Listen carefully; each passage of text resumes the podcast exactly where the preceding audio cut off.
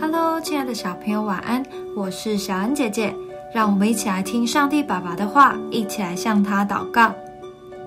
以赛亚书四十九章十三、十五到十六节：诸天啊，应当欢呼；大地啊，应当快乐；众山啊，应当发声歌唱，因为耶和华已经安慰他的百姓，也要连续他困苦之名。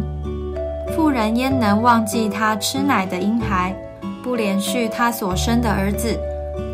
即或有忘记的，我却不忘记你。看哪，我将你名刻在我掌上，你的强横常在我眼前。你是不是也会这么想？每天有这么多人祷告，那神记得住我的每一个祷告吗？有时候我们会觉得自己如此渺小。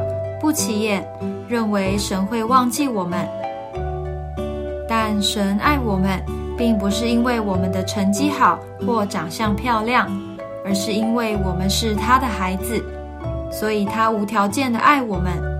尽管我们和他所创造的月亮、山川比起来是多么微不足道，但是一个母亲会忘记要喂她的孩子吃奶吗？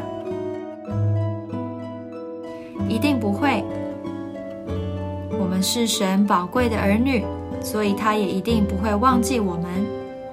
有这样一位天父爱护我们、照顾我们，是不是一件很幸福的事呢？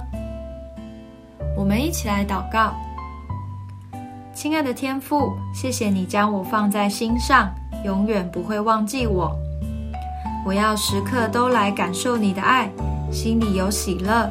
奉主耶稣基督的名祷告，阿门。